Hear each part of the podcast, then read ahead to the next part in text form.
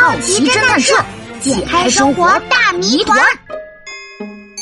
晃来晃去的房子上。嗨，小朋友你好，我是帅气的小猴琪琪。你那边天气怎么样？啊，我这里好热哦，一不小心就会中暑晕倒。嗯，都不能出去玩了。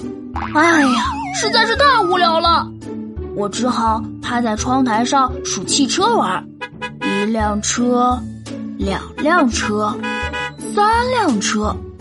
当我数到第二十八辆车的时候，出现了一件怪事儿。嗯，对面的房子怎么在晃？难道是我数汽车数花了眼？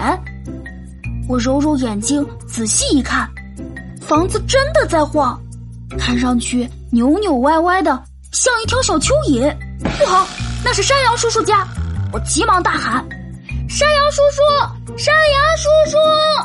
山羊叔叔打开门，手里还捧着一大块西瓜。怎么了，琪琪？山羊叔叔，你家的房子在晃，太危险了！山羊叔叔出来看了一眼房子，哈哈大笑。哈哈，琪琪，谢谢你的提醒。可我这房子牢固的很，地震来了都不怕。难道是我眼花了吗？于是我跑到马路对面，绕着山羊叔叔的房子认认真真的看了一圈。奇怪，房子好好的站在地上，一点儿也没晃。怎么样，琪琪？我建房子用的材料都是最棒的，整个蓝天小镇都找不出第二家。好吧，山羊叔叔，好像真的是我看错了。没事儿，琪琪，不过你可要好好保护眼睛哦。嘿，我知道了，山羊叔叔，再见。